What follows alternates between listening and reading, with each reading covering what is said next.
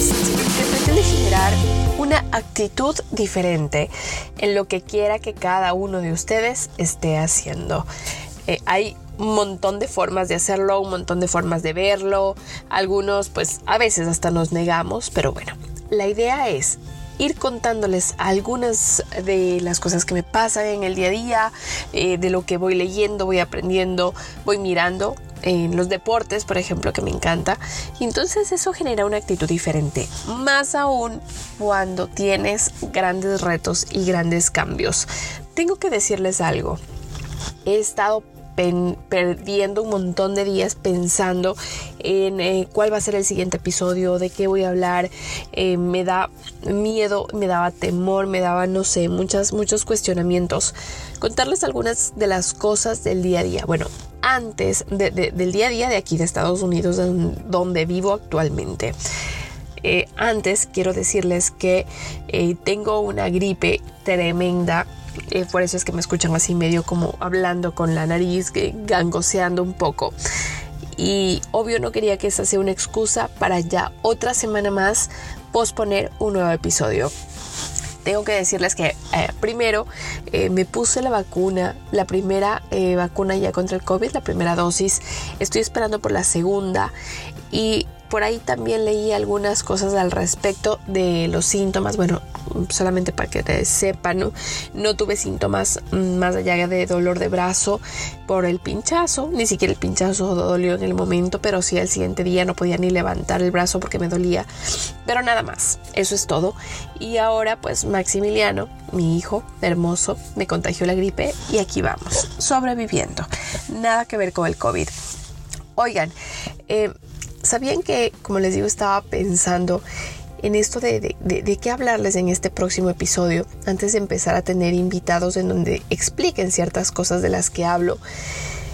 Y de hecho, una de las eh, cosas que estaba pensando es hablarles de, cuando llegué acá.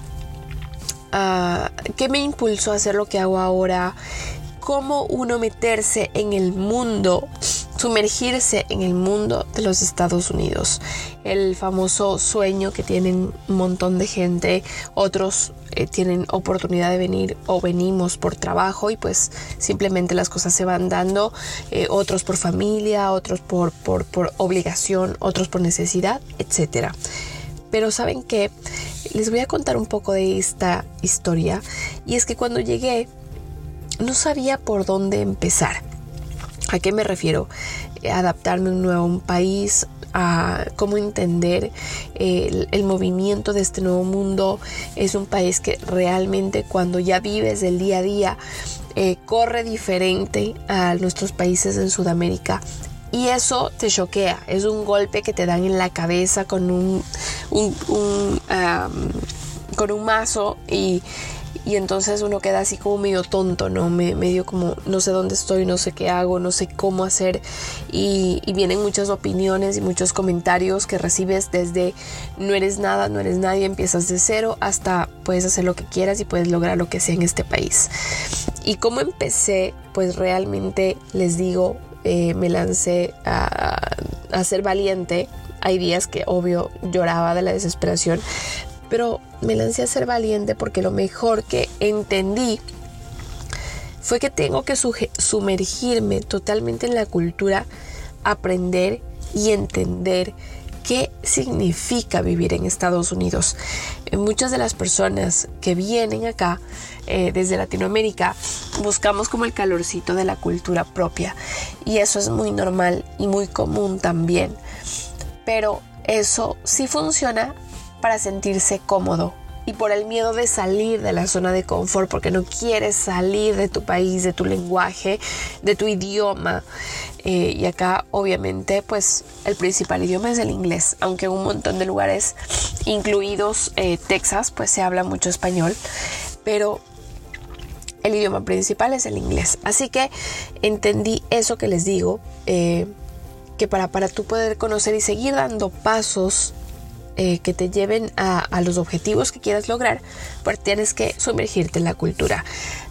Es así como más allá del periodismo, que es mi trabajo, eh, ser corresponsal para Ecuador y otras cosas más que hago, pues me metí a trabajar en eventos organización de eventos, eh, ayudar a, todo lo que tiene que ver con esto y solamente en inglés para eh, gente de los Estados Unidos. Esto es, no les he contado anteriormente, pero decía, es un momento en donde muchos que quieren hacer cambios, pues simplemente hay que hacerlos por el bien, por personal, por el bien de los que nos rodean.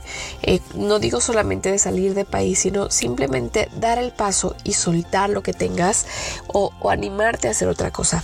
Es más, quiero decirles que el otro día estaba mirando eh, un poco cómo iba el avance en este, uno de los objetivos que me puse es, por ejemplo, aprender el, idioma, entender cuáles son las dichos, las frases, las expresiones que tienen, como en cualquier país, tienen sus propias expresiones.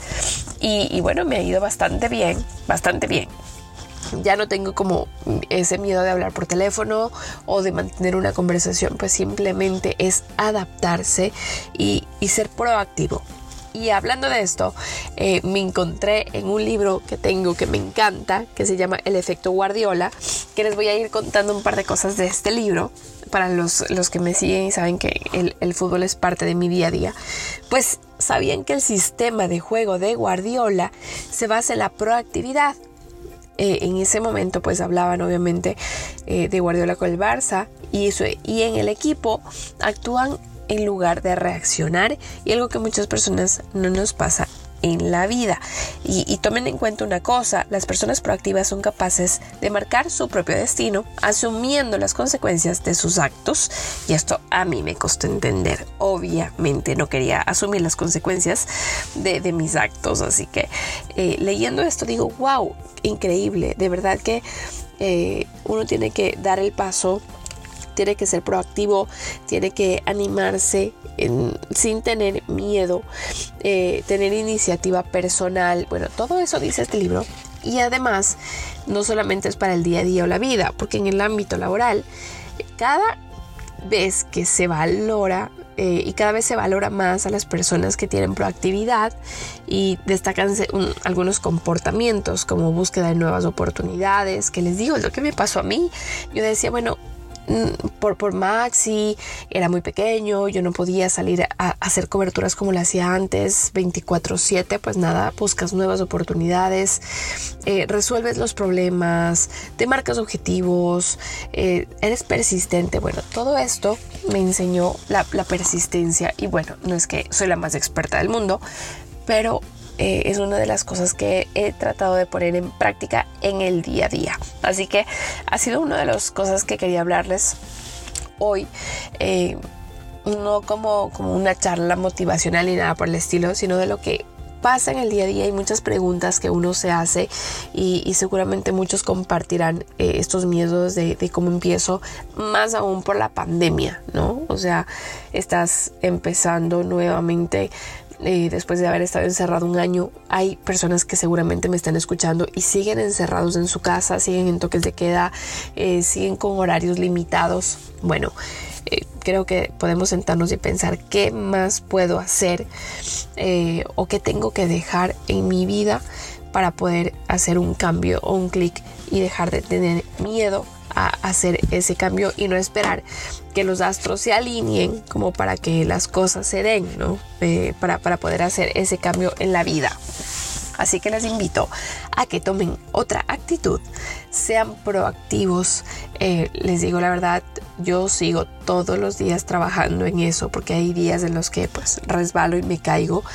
Eh, algún momento les, les muestro a través de mis redes sociales. A propósito, síganme en Instagram arroba elitap, en eh, Facebook Elizabeth Pazmiño y en YouTube también me encuentran. Así que pueden seguirme ahí y van a ver. Hay días que sí me va bien, hay días que no eh, no quiero saber nada de ser proactivo ni nada, pero es cuestión de uno mismo, de nadie más. Em, si quieren que les cuente un poco más de cómo ha ido caminando la vida acá, de cuáles fueron los miedos, la, o, qué fue lo más difícil que hice, qué fue lo más fácil que hice, em, pues me cuentan. Ahí si me, me, ponen un mensaje, me dejan por interno, me escriben en mis redes sociales, escríbanme en Twitter y me cuentan eh, a ver si les echo el, largo cuento de este paso a paso de los tres años acá, eh, para ver si es que de alguna manera les sirve a ustedes. Si es que se van a ir, van a hacer un cambio de país o simplemente quieren eh, saber esa aburrida historia de cómo ha sido este, esta travesía. Por lo pronto me despido porque empiezo a quedarme ya sin voz. Estoy un poco afónica ya pero en serio no me quería quedar con las ganas de, decirles eh, que la mejor forma de empezar, en, bueno, especialmente los que están acá cerca en Estados Unidos y están escuchando y están empezando, pues la mejor manera es sumergirse en la cultura. Busquen hacer algo en donde ustedes puedan conocer más allá. Y asimismo, si empiezas un nuevo trabajo en un nuevo lugar, no solamente en un cambio de país, sean buenas personas, sean gentiles, les mando un abrazo. En el próximo episodio espero ya estar menos congestionada y seguirles contando algunos detalles para hacer este cambio de actitud que tanto necesitamos y a veces que es tan difícil de hacerlo. Hasta pronto.